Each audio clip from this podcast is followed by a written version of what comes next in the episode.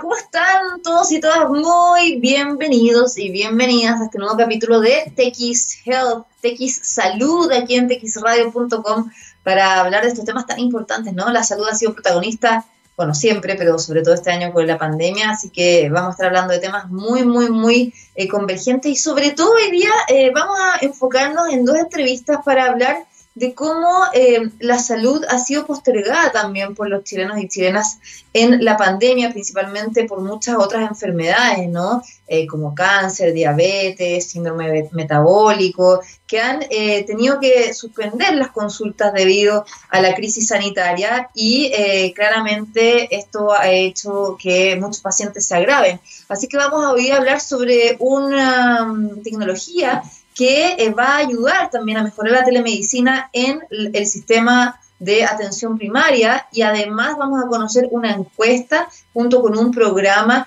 que ha develado también este problema, pero que también pretende ayudar a eh, las personas a informarse mucho más respecto a cómo enfrentar y cuidar nuestra salud día a día, porque en cualquier minuto nos puede pasar algo más que no tiene relación con el COVID-19. Así que quiero invitarlos a que nos escuchen como siempre en txradio.com. Recuerden que estamos los martes de 3 a 4, los jueves de 2 a 3. También estamos eh, los domingos a las 6 de la tarde. Hoy día se repite el programa a las 9 de la noche. Y nos pueden seguir en nuestras redes sociales. ¿Dónde? Bueno, les cuento que en Twitter es arroba txradio, eh, en Instagram es tx-radio, la mía es Andreo ahí en ambas plataformas y también tenemos el hashtag en Twitter que es TXHealth. Así que comenzamos el programa y arrancamos con buena música junto a Alanis Morissette. Ya estamos de vuelta entonces aquí en eh, Health, por supuesto, como les he adelantado, y vamos a dedicar nuestro programa a cómo se puede reforzar ¿no? la telemedicina, las campañas para reactivar las consultas en distintas patologías, ¿no? Que han sido postergadas debido a la pandemia. Y hoy día queremos contarles sobre eh, un proyecto que se llama Teletriage en APS, en la atención, eh, obviamente, eh, Pública de la Salud, eh, que cuenta con la colaboración de la Organización Mundial de la Salud, el Servicio de Salud Metropolitano Sur y también la Escuela de Salud Pública de la Universidad de Chile y Plataforma 360, que tiene también la idea de reforzar más eh, el uso de la telemedicina en los CEFAM. Recordemos que son los lugares, los consultorios donde acceden las personas en sus comunas a atenderse de forma periódica, donde también muchos pacientes con COVID-19 llegan ahí primero para ser diagnosticados. Y queremos conocer cómo la tecnología está ayudando a mejorar esta situación actual donde eh, claramente tenemos que partir por la atención primaria en salud y luego ya eh, desde los hospitales, clínicas y todo el ecosistema que necesita integrar esta salud digital. Para eso eh, está ya con nosotros la doctora Soledad Martínez, que es magíster en salud pública y profesora asistente del programa de política, sistemas y gestión de salud pública en la Escuela de Salud Pública de la Universidad de Chile y también es directora de este proyecto Teletriage en APS. ¿Cómo está, doctora? Bienvenida. Muy bien, muchas gracias, Andrea. Bueno, un gusto conversar con usted. Antes de ya eh, ir en, este proyecto que es tan interesante y, ya está funcionando, que eso también es lo que nos tiene contentos, ¿cómo ve usted la situación actual que está viviendo nuestro país en esto? O sea, hemos visto que se han postergado las consultas, las personas también eh, se han agravado muchos pacientes que tienen, por ejemplo, diabetes, cáncer, por el miedo de ir a hacerse un control debido al posible contagio con COVID-19. ¿Cómo es la realidad y cómo quizás ha ido mejorando en estas últimas semanas con la disminución de casos? Mm. Sí, bueno, eh, lo, vimos en, distintos eh, estudios. De hecho, en la Escuela de Salud Pública también hicimos un estudio con los datos de AIMED, de, la huella, ¿no? Eh, también para ver cómo qué pasaba con, todas las prestaciones preventivas, las mamografías, los PAP, etcétera, y todo eso bajó de una forma muy importante. no hemos visto todavía un repunte así tampoco muy importante, lo que es preocupante. Em, y, la verdad es que es difícil, em, e, es difícil eh, evaluar los riesgos, porque al final acá lo que tiene que existir es que cada persona tiene que ir haciendo su propia evaluación de riesgo. Eh, y eso es difícil de pedirle a la gente, es difícil de pedirle que diga, a ver, pero a ver, ¿tiene enfermedades crónicas ya? ¿Cuál enfermedad crónica? Porque antes se, se, creía que la hipertensión era complicada, ahora ya sabemos que no. ¿sí? Ahora sabemos que la diabetes y la obesidad esas son las que, las que son más afectadas, las otras no tanto, de repente las autoinmunes. Ya, eh, eh, tiene ya, perfecto. ¿Y, ¿Y, cuándo fue la última vez que se hizo el control? No, eh, hace un año. Pucha, es diferente que si se lo hizo hace seis meses. Y, ¿no es cierto? ¿Y, dónde vive? ¿En qué fase está la comuna donde vive? ¿En qué fase está la comuna donde va a ir al hospital o va a ir al, al, al, médico? Todas esas preguntas tiene que hacerse una persona para evaluar su riesgo individual. ¿Sí? Eh, por lo tanto, es súper difícil para la gente poder hacer esa evaluación y decir, ¿sabes qué me conviene más ir al control y, y, arriesgarme a, contagiarme de COVID. O sea, otra pregunta importante, ¿se va a ir en auto o se va a ir en micro? Se va a ir en metro. Pero ahí también tiene que ver con la condición socioeconómica y, la edad de las personas y la condición a la que están, porque como usted decía, eh, sigue también este miedo de contagiarse y, recordemos que bajaron un montón las consultas en urgencias en un minuto, había muchas eh, muertes en domicilio también, no solamente por COVID-19, sino que también por otras patologías, entonces eh, ahora, el tema es que nos hemos aprendido a cuidar, aunque yo creo que se han relajado bastante las medidas de cuidado últimamente, eh, pero, pero ya la gente sabe que puede ir, que tiene que usar su mascarilla, que tiene que mantener la distancia física, pero tiene que ir igual a hacer las consultas. Y en ese sentido, doctora, surge este teletriage en la atención primaria de la salud, eh, que es este proyecto que busca ¿no? acercar la atención de salud a los eh, pacientes a través de la tecnología. Hemos visto, por ejemplo, FONASA, que se eh, instauró ya hace varios meses todo este plan con distintas consultas en distintas especialidades por telemedicina, pero ¿qué es lo que hace Teletriage y cómo también viene a ayudar en este contexto? Claro, eh, uno podría pensar que Teletriage, pues como es tele, es atención remota, ¿no? Así por Zoom, claro. como lo que uno se imagina. y la verdad es que la atención remota es bastante más que la atención por Zoom, también es la atención por teléfono. También es eventualmente la atención por WhatsApp o por mail, eh, etcétera. O sea, todo lo que sea no presencial finalmente puede constituir una atención remota. Lo que pasa es que depende del requerimiento que tenga el paciente o la persona. Eh, hay requerimientos que es muy fácil incluso contestarlos por WhatsApp y otros que necesitamos ver a la persona presencial. Está todo ese rango. Eh, lo que sí sabemos es que la mayoría de las atenciones deberían ser las, a distancia, basta y sobra aunque sean telefónicas. O sea, ni siquiera es necesario que sea Zoom, que sea mirarse, sino que bastaría... no todo el mundo tiene acceso a esas plataformas y también tenemos que entender que, no todo el mundo sabe usarlas. Para todos ha sido difícil adaptarnos al Zoom, al Meet, al no sé cuánto y así.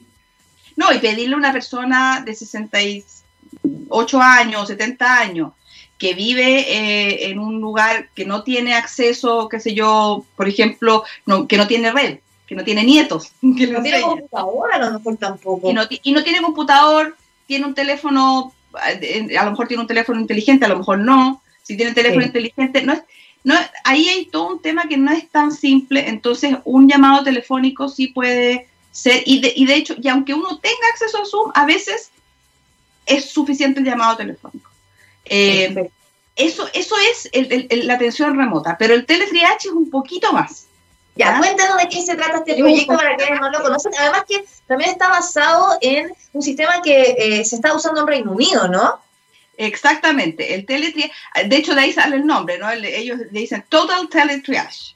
Y ellos ah, lo usan en, eh, lo, estaban usando ya hace unos 2, 3 años, pre-pandemia, o sea, esto era totalmente para justamente gestionar la demanda de pacientes, para, para decirle a los pacientes eh, mejorar su acceso y que la gente tuviera realmente la respuesta que anda buscando.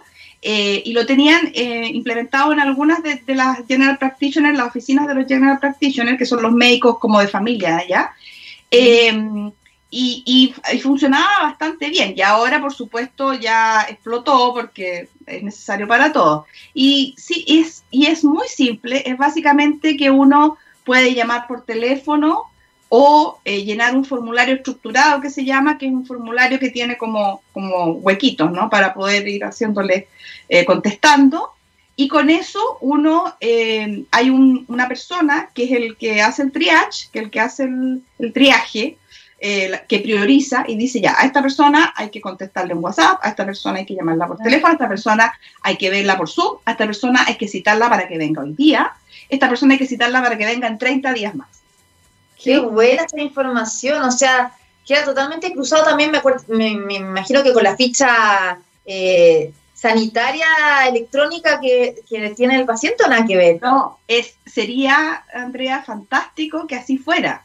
Lamentablemente, tú sabes los problemas que tenemos para la interoperabilidad en este país, sobre todo con el tema de ficha clínica. Hay, hay servicios de salud que la ficha clínica del CESFAM no habla con la ficha clínica del hospital. O sea, bueno, imagínate. doctora, qué pasó con la comisaría virtual? ¿A cuánta gente con COVID le dieron permiso para salir a pasear o comprar lo que sea? Y uno dice, pero ¿cómo no están eh, interoperando el sistema de salud con el sistema de comisaría? Para nosotros es muy difícil generar un sistema que sea eh, interoperable con todos los tipos de fichas clínicas que existen en los CESFAM, pero además eh, ahí hay algunas limitaciones, sobre todo como de propiedad, ¿no? De propiedad intelectual, porque el, el, la persona que te está dando el servicio de ficha clínica tiene que hacer algún trabajo que tú no lo puedes hacer, lo tienen que hacer ellos, y tú tienes que pagarle por ese trabajo que hagan para que interopere con lo tuyo. Entonces, eh, no, no es tan simple, eh, y entonces nosotros vamos a, a, parar en el momento en que, que la persona dice, ya, ok, eh, hay que darle una ficha, entonces hay que darle una, una hora, entonces para ahí y en el sistema que ellos tengan de ficha clínica se agenda. ¿sí? Y ahí sí sigue hablando y qué sé yo, y siguen de toda la cosa. Pero no, lamentablemente no va a poder ser todavía. Ojalá. Y ustedes ya lo están aplicando en algunos CEFAM, em, según acá la información que, tengo, estaban ya trabajando con el, CEFAM de Paine y también de San Joaquín. Em, ¿Cómo ha sido la experiencia hasta ahora en, en esos dos CEFAM y cómo obviamente me imagino van a seguir ampliándolo hacia otros CEFAM de no solamente la región metropolitana, me imagino? Sí, no, no, para nada. De hecho, Andrea, la, idea eh, es eh, poder incluso que este modelo pueda ser eh, exportado fuera de Chile y que lo puedan usar. Va a ser una plataforma que va a tener un, va, a estar disponible para quien lo, quien lo requiera y quien lo quiera, gratis. Y, y, en el fondo que ellos lo puedan implementar. O sea, nosotros no vamos a dar el servicio de implementación de la plataforma, sino que vamos a dar el, el código nomás, ¿no es cierto? Y ellos verán cómo lo implementan ahí en su, en su lugar, pero esto puede ser para toda Latinoamérica, eh, no hay ningún problema. Nosotros estamos trabajando con eh, el CEFAM Baeza Goñi de San Joaquín y el, CEFAM Miguel Ángel Solar de Paine, son, es uno de muchos CEFAM en cada una de esas comunas. Pues. Eh, estamos trabajando con ellos, co-creando este modelo, porque, porque no solo, nosotros no podemos llegar y decir, mira, aquí viene el modelo súper bueno, vengan, aplíquenlo sino que tenemos que generar un modelo que sea eh, pertinente para esta atención primaria que estamos, que estamos haciendo ahora. Y no solo que sea eh, un piloto, pero no solo que sea pertinente, sino que además que tome en consideración lo que ellos ya están haciendo. Los CESFAM en general han estado haciendo este trabajo, ¿sí?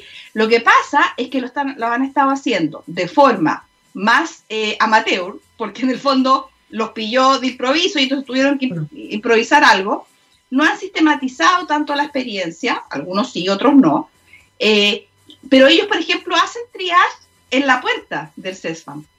O sea, este, claro, eh, para que la gente cuando, cuando, cuando esté ahí ya sabe que están haciendo el teletriage, ¿no? Sí, mire, si se meten a www.teletriage.cl, Ahí pueden ver un video de cómo estaban funcionando o cómo están todavía, porque todavía no lo tenemos totalmente implementado, cómo están funcionando todavía los CESFAM que, que, están intervenidos.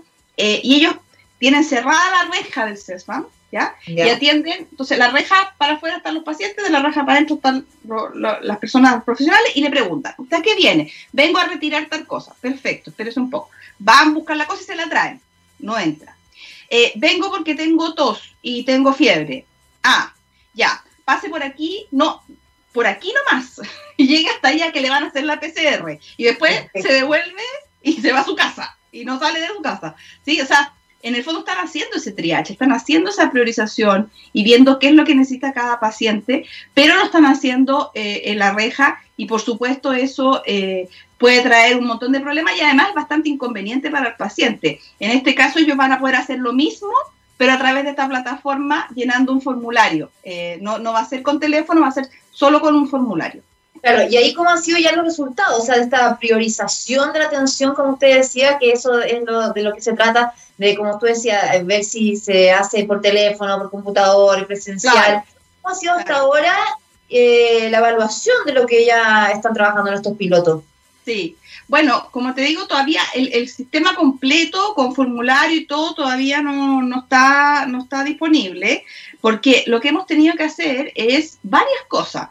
Eh, tenemos en el equipo hay gente de comunicación, hay gente de formación, hay, porque hay que hacer, por ejemplo, un diagnóstico de eh, qué capacidades tecnológicas tienen los profesionales de, ese lugar, por ejemplo. Y el lugar también, ¿no? O sea, y, eh, la gente que lo va a usar y que, exactamente. Entonces, tú tienes que hacer primero una tienes que hacer formación, tienes que trabajar con el equipo y preguntándole, esto, ¿ustedes creen que va a servir o que no va a servir? Lo que sí te puedo contar es lo que cómo les ha ido a ellos haciendo este triage más, eh, más artesanal, ¿sí? Eh, y les ha ido bastante bien. Eh, ellos se han dado cuenta y eso, eso es muy interesante porque este, este proyecto nosotros queremos que siga después del COVID. ¿Por qué? Y por, lo mismo que, lo, que los, los, ingleses lo usaban antes del COVID, ¿no? Porque lo que hace es que tú no tienes que pedir una hora para, para hacer que te renueven tu receta. O tú no tienes que pedir una hora para ir a ver resultados de examen, ¿sí? Una hora de médico. Eso, Eso falta demasiado. O sea, yo pensaba que, que, me tengo que hacer una ecografía abdominal por un control que de una operación que tuve hace años y ya, me lo voy a hacer y después tienes que ir presencialmente a buscar los resultados. ¡Qué ridículo! No, y después tienes que pedir hora al médico para mostrarle la ecografía. Sí. Ya, eso es una locura. eso, tiempo riesgo. Eso no debería pasar. Eso es, en el fondo, tú dices, yo ya me fui a tomar la ecografía, quiero que el médico me vea mis exámenes. El médico los ve por el computador, por último, no sé, da lo mismo, eh, y se los manda por mail, ¿ya? Y entonces los ve y le dice, ah, no, está todo bien, súper, vuelvan seis meses más. Eso. O no, ¿sabe qué? No está tan bien, así que tiene que venir mañana porque tiene, y el médico no le va a decir, pero que tiene, a lo mejor podría tener cáncer, por ejemplo.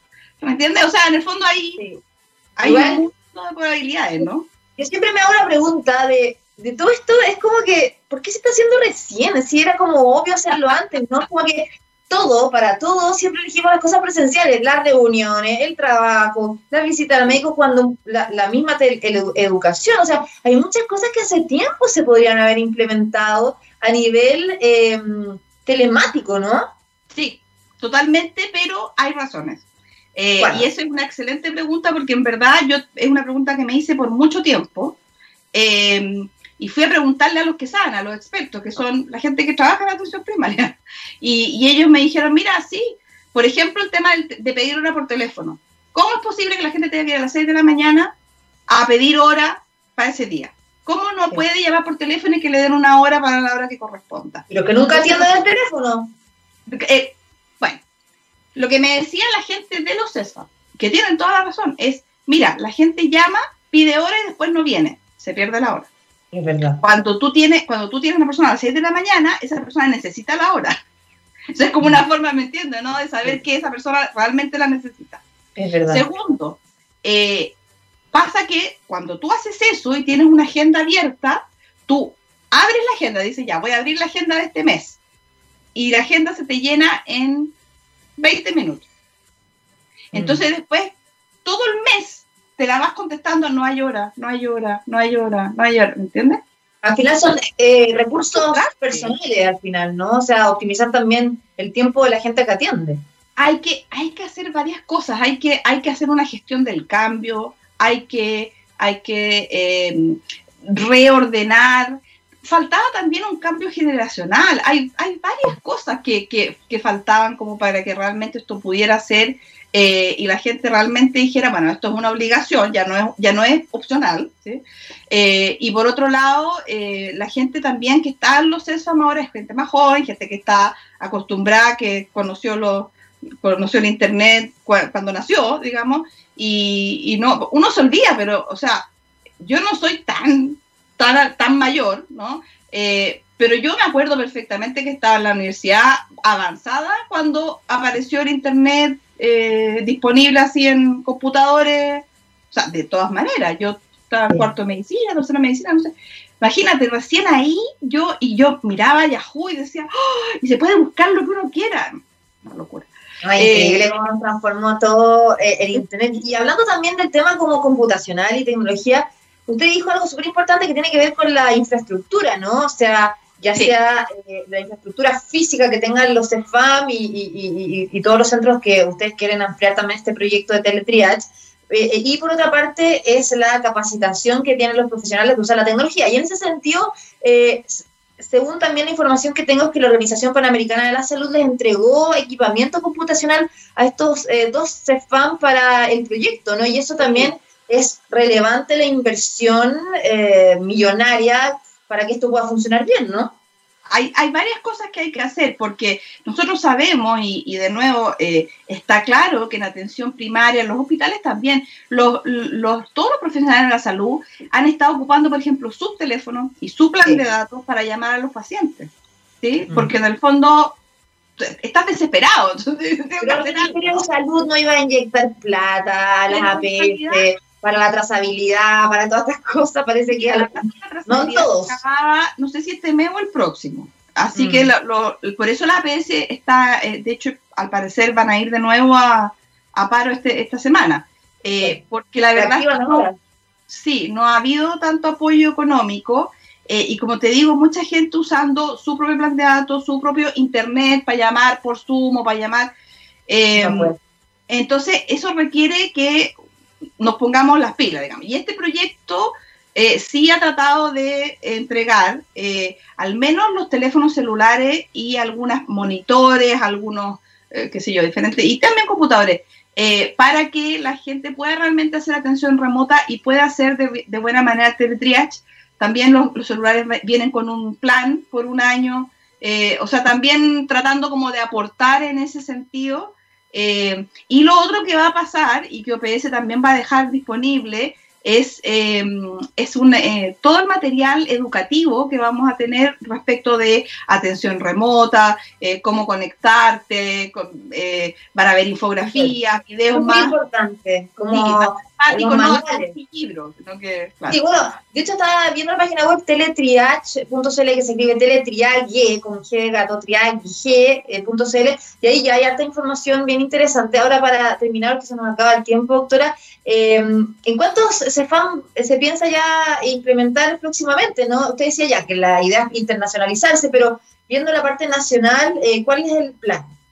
Sí, nuestro plan es eh, en, el próximo año, en enero, partir con ocho cestas más del mismo Servicio Salud Metropolitano Sur, eh, pero una vez que en enero ya vamos a tener todo el material arriba, eh, por lo tanto, cualquier CESFAM, y aquí hago llamado a cualquier persona que esté escuchando de cualquier CESFAM de Chile, por favor, si tienen alguna duda, se contactan conmigo.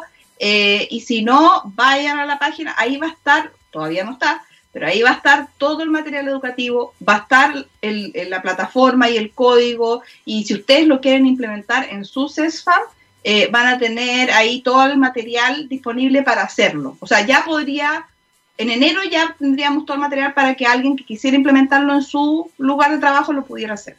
Espectacular. ¿A dónde la pueden contactar? ¿Solo en la página web teletriage.cl o en algún mail? No, yo, el, em, si, entran a, a, la Escuela de Salud Pública, saludpublica.uchile.cl y me buscan, ahí aparece mi, mi mail, pero lo puedo dar, es msmartin, o sea, ms de María Soledad, martin, arroba uchile.cl. Genial. Cosa que necesiten. Bueno, doctora Soledad Martínez, médico cirujano, magíster en salud pública y profesora asistente en el programa de políticas, sistemas y gestión de salud eh, de la Escuela de Salud Pública de la Universidad de Chile y también em, directora del proyecto Teletriage, el APS. Muchas gracias por esta conversación y felicitaciones por el proyecto y ojalá se pueda implementar en la mayor cantidad de spam y en, todos los lugares donde se necesita también optimizar eh, y priorizar la atención a los pacientes por el bien de todos y todas, doctora. Mm. Que esté muy bien. Totalmente. Muchas gracias, Andrea, por el tiempo. Chao.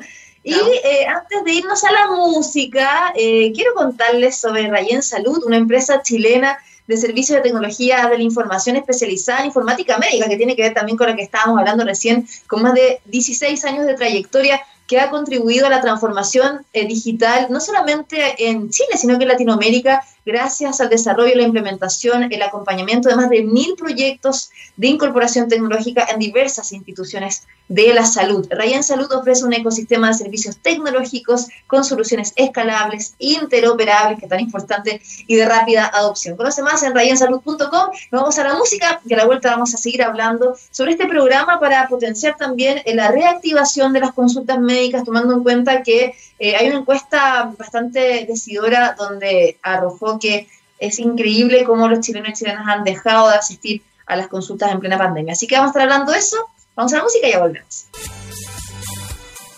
Y estamos ya de vuelta aquí en TX Health para hablar de salud en nuestro programa aquí en txradio.com. Recordarles que nos pueden escribir con el hashtag en Twitter que es TXHealth, en arroba TXRadio, en Instagram TX-radio y mi cuenta también es arroba Andrea en ambas plataformas, porque si también quieren ahí comentarme, escribirme, seguirme, lo que quieran. Bueno, yo les había anunciado ¿no? que hoy día estamos dedicando el programa a hablar sobre cómo se han eh, cancelado ¿no? las atenciones médicas eh, tras la pandemia acá en nuestro país, pero también alguna tecnología que está ayudando a priorizar estas atenciones, como conversábamos recién con la doctora Martínez, con este proyecto Teletriage. Eh, pero también quiero contarles algo que a mí me llamó mucho la atención, porque em, producto de la pandemia, un 70% de los latinoamericanos dice que ellos o alguien de su familia ha retrasado o también ha cancelado sus servicios de atención médica por el COVID-19. A nivel regional, Chile lideró esta tendencia registrando una cifra súper preocupante. Escuchen esto, 82%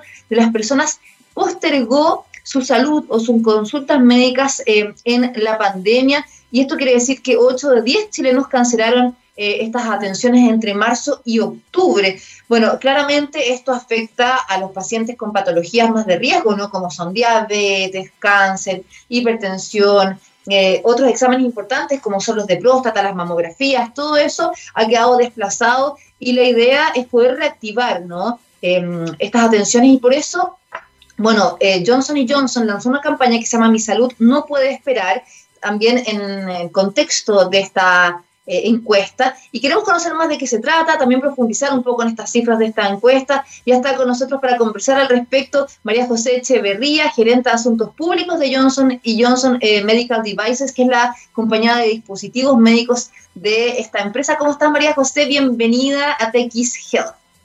Hola, Andrea. Muchas gracias y muy buenas tardes a todos. Bueno, eh, profundicemos primero en los resultados em, de esta encuesta y cuéntanos un poco eh, cómo llegan a esta cifra eh, y que no solamente es de Chile, porque es Ipsos Argentina que encargado por ustedes hizo este informe y finalmente también salieron a reducir varias problemáticas de otros países como Brasil, Colombia, México y Chile. Así es. Bueno, nosotros venimos trabajando en el ámbito de la salud y con el propósito de ocupar todo nuestro alcance eh, y nuestra escala para efectivamente cambiar la trayectoria de la salud de la humanidad en beneficio de los pacientes. Y durante la pandemia ocurrió un fenómeno muy natural, por supuesto, con muchas explicaciones eh, reales, dado la situación que estábamos viviendo, que es que los pacientes eh, dejaron de ir a los centros hospitalarios. Los centros hospitalarios se transformaron en centros COVID y obviamente destinaron mucho de su volumen y sus camas a atender, atender las patologías respiratorias derivadas del coronavirus. Pero lo que, lo que también observamos fue este fenómeno paralelo donde las personas dejaban de atender o dejaban de priorizar aquellos síntomas de salud que son igualmente preocupantes y que siguen sucediendo incluso durante la pandemia. Entonces, a través de la encuesta quisimos ir un poco más allá y no, no desde el punto de vista del centro hospitalario, sino del punto de vista de los pacientes. Entender por qué estaban retrasando, entender cuán prioritario no era prioritario para ellos eh, sus atenciones de salud y finalmente también entender qué los haría sentir más seguros y más confiados para retomar esas atenciones de salud. Entonces, siguiendo todo ese camino de entender cuántos habían retrasado, qué tipo de procedimientos se habían retrasado, cuándo se pensaba en resumir y cuáles eran los factores que lo harían sentir más seguro, fue que desarrollamos la encuesta y después generamos esta campaña, que es una campaña educativa e informativa para que las personas puedan contar con toda la seguridad al momento de resumir algún tratamiento médico. Bueno, antes de entrar en la campaña, sí, revisando también eh, más las cifras, ¿no? María José, acá eh, se registraron datos de 2.200 hombres y mujeres mayores de 18 años, como yo te decía, de diferentes estratos sociales de distintos países, incluido Chile. Pero acá, eh, algunas de las cifras, eh, la mayoría de los chilenos declaró que su salud se mantuvo igual, con un 51%, pero eso es de acuerdo a la percepción propia, porque quizá no es así en la realidad, ¿no? Y por otra parte, como el mayor temor de exponerse al COVID-19 era durante una cirugía o un procedimiento médico, que sale acá que el 66% contestó eso, o durante un postoperatorio, un, un 53%, esto también tomando en cuenta el contexto, sobre todo mayo y junio, donde estaban colapsadas las urgencias, las UCI con pacientes COVID, donde eh, claramente se habían postergado también toda la cirugía y ya ir a un hospital o una clínica suponía una exposición mucho mayor a la enfermedad. Y eh, en ese sentido también yo te quería preguntar que eh, hay varias otras eh, cifras, ¿no? Por ejemplo, es preocupante que un 34% ha postergado las cirugías electivas, que es lo que yo te decía, que ahora se reactivaron, o el, el 17% de chequeos cardíacos, entre otros. Entonces, ¿Cómo ahora ha ido mejorando esta situación? Esta encuesta reciente y refleja un poco lo que pasó hasta octubre. ¿Cómo, cómo ves ahora también desde el área médica donde tú trabajas? Sí, efectivamente, eh, uno, una cosa es la situación que estamos viviendo hoy día, que si bien mm. es cierto se han retomado algunos procedimientos y algunas cirugías por parte de los hospitales, pero los centros de salud también están notando y los médicos están notando que los pacientes no están llegando, que es la otra mitad de, eh, de, la solución, digamos. Una cosa es estar listos. Muchos de los hospitales han implementado medidas y protocolos específicos para atender eh, este tipo de tratamiento y este tipo de procedimiento, pero aún así los pacientes continúan con temor y continúan con desconfianza. Entonces, al profundizar en la encuesta, nos dimos cuenta que efectivamente esa desconfianza es porque ellos desconocían quizá esos protocolos y esas medidas específicas de atención. Y lo que más pedían o lo que a los pacientes más les haría dar confianza es el contacto directo con el profesional de la salud, con el médico o con un enfermero, pero es con el profesional de la salud que está atendiendo su tratamiento. Y en función a eso es que lo que estamos propiciando con la campaña es justamente potenciar la comunicación entre el centro de salud o el profesional de la salud y el paciente, de manera de que se le entregue al paciente la información que el paciente necesita para retomar esa, ese tratamiento médico.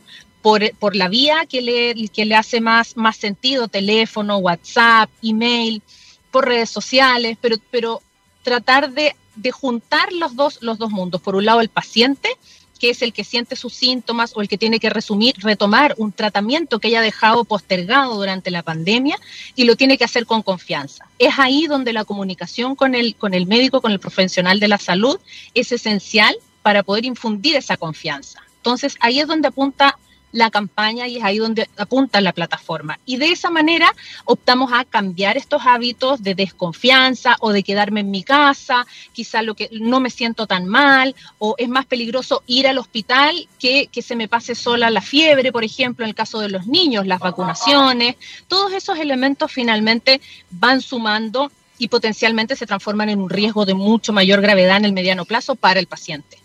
Ahora, si vemos algo positivo de esto, que también lo conversaba antes, como tú decías, ahora se está priorizando esta atención de parte de los profesionales de la salud al paciente a través de un WhatsApp o una llamada telefónica o un Zoom o una consulta telemática, o sea, todo eso también eh, son las distintas formas de hacerlo. Y llama la atención también que en esta encuesta el 51% de las personas de alguna forma ha recurrido a la telemedicina para eh, consultas médicas, obviamente tomando en cuenta que no todas las consultas pueden ser a través de telemedicina, porque el paciente muchas veces tiene que eh, palpar, examinar, etcétera. Y en ese sentido, ¿cómo lo has visto tú esta evolución? Que lo hablábamos antes también con la doctora Martínez, de que, ¿por qué no se había hecho antes? ¿no? Eh, bueno, hay un montón de brechas digitales y, y, también socioeconómicas que no lo hacen posible, pero ¿cómo tú has visto esta, eh, de alguna forma, actualización ¿no? de, de la salud digital? Bueno, efectivamente, en Chile eh, el uso de la telemedicina todavía tiene muchas oportunidades y mucho espacio para, para, penetrar. Al momento de la encuesta y durante la pandemia, solamente un 41% de los chilenos había optado un servicio de telemedicina. Pero cuando analizábamos los pacientes exclusivamente el grupo de pacientes que había postergado o cancelado algún tratamiento médico, ese número subía a 51. O sea, hay una cantidad de personas que efectivamente está recurriendo a la telemedicina para continuar su tratamiento o para continuar algún tipo de monitoreo. Pero si tomamos en cuenta que el 82% de, de la población canceló o retrasó algún procedimiento médico, obviamente que esa alza en el uso de la telemedicina es insuficiente para que efectivamente continuemos cuidando la salud de las personas. Entonces, también detectamos como una predisposición. ¿Cuánta gente, independiente que lo haya utilizado o no lo utilizado, estaría dispuesto, se sentiría cómodo utilizando algún servicio de telemedicina? Y la verdad es que el número es bastante alto, es más de la mitad de la población, 50, si no me equivoco, es 57% en Chile. Por lo tanto, toda la preparación que el paciente haga antes de, de una sesión de telemedicina y toda la preparación también que tenga el médico, el profesional de la salud ante una consulta de telemedicina van a aumentar esa experiencia por el lado del paciente, para ambos lados. Y es también otro de los recursos que la plataforma Mi Salud no puede esperar, pone a disposición tanto de los pacientes como de los médicos una guía de introducción a, la telemedicina para los pacientes y mejores prácticas para la atención por vía de telemedicina hacia los eh, profesionales de la salud. Bueno, eh, ahí en, en, mi salud puede, perdón, mi salud no puede esperar.com, eh, que es la página web de la campaña, mi salud no puede esperar.com, como tú decías, está dividido en dos partes. Una que está dedicado a los profesionales de la salud y el otro a los pacientes, ¿no? Entonces, tú pinchas y ahí encuentras distintos informativos, ¿no? Sobre eh, guías de autocuidado, guía de cómo usar la telemedicina. Cuéntanos un poco más de lo que se puede encontrar. Igual yo ya la revisé, pero la idea es que tú también nos, nos cuentes un poquito más eh, cuáles son las informaciones y, lo que se puede eh, acceder a esta campaña. Y por otra parte, ¿cómo va a ser esta campaña? Porque claro, lo importante es concientizar a la gente que vuelva a reactivar sus consultas médicas, que no se deje estar, porque claramente cuando hay patologías que son crónicas, por ejemplo, se pueden empeorar y llevar hasta la muerte, ¿no? Entonces, uno puede decir, sí, estoy súper bien, típico sobre todo los hombres que nunca van al médico, y después empeora y ya no hay vuelta atrás. Entonces, más allá de la página web, ¿qué otras acciones pretenden hacer? ¿Mm? Sí, efectivamente, todos los recursos que están hoy día en la página web, tanto para pacientes como para profesionales de la, salud, tiene ese foco entregar información, en el caso de los pacientes, sobre qué medidas de seguridad o cuáles son las preguntas que el paciente le debe hacer a su médico con respecto a las medidas de seguridad, con respecto a las patologías, con respecto a los diferentes protocolos que tenga el centro de atención. Y eso está ahí por una razón, y es que los pacientes nos comunicaron a través de la encuesta que esos eran los elementos que lo harían sentir mayor confianza y mayor seguridad al momento de retomar una atención médica. Y por el lado del profesional de la salud, justamente recursos y elementos para que el profesional de la salud también esté preparado, también se, se informe de los protocolos en su centro de salud y los pueda compartir de una manera eficiente a los pacientes. Sabes muy bien que en comunicación, digamos, una cosa es el mensaje que tú transmites y otra cosa es que la contraparte lo reciba, lo entienda de la forma como tú lo quieres transmitir. Entonces, esos elementos finalmente es lo que hoy día estamos dotando a los profesionales de la salud. Y justamente no es solo una campaña, digamos, que viva en una página web. Estamos haciendo todo un esfuerzo a través de redes sociales y medios digitales para llegar a aquellos pacientes que hoy día están consultando a través de Google o a través de Internet algún tipo de patología o algún tipo de riesgo de salud, nosotros podamos llegar con esta información.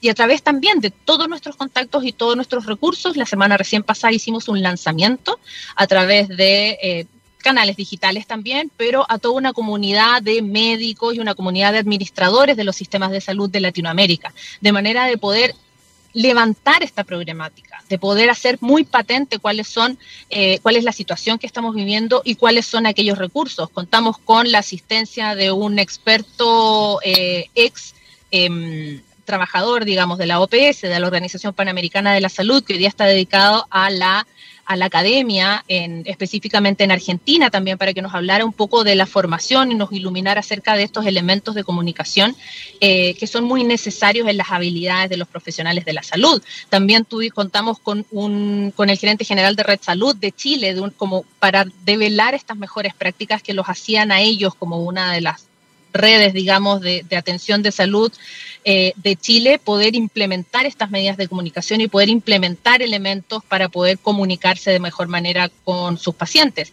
Y también a un actor del eh, mercado de pagadores o de seguros de salud de Colombia, que también nos daba un muy buen mensaje y un muy buen Em, aprendizaje de cómo Colombia es un país donde la telemedicina ha penetrado más de un 70%. Entonces también poder ir aprendiendo y poder, como decía al principio, juntar a todos los actores de la salud y poder ponernos manos a la obra justamente en seguir entregando y en seguir procurando que la población pueda acceder de manera oportuna a los servicios de salud.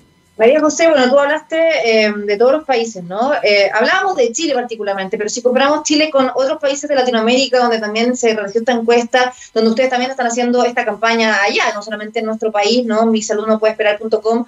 Eh, ¿Cómo es la realidad? ¿Estamos peor o mejor que otros países en términos de que estamos abandonando nuestro cuidado de la salud o asociado a lo positivo que es la telemedicina? ¿Cómo está Chile? Mira, en general está bastante dentro del promedio. Eh, no hay tantas variaciones entre un país y otro. Sí se observan algunos comportamientos que van muy en línea con las directrices, por ejemplo, de, eh, la autoridad de salud aquellos países donde tuvimos confinamientos más estrictos, más masivos, la, eh, la, cancelación o el retraso de los procedimientos médicos es mucho más alto que a lo mejor en Brasil o en México, donde las medidas fueron un poco menos, menos estrictas. Exacto.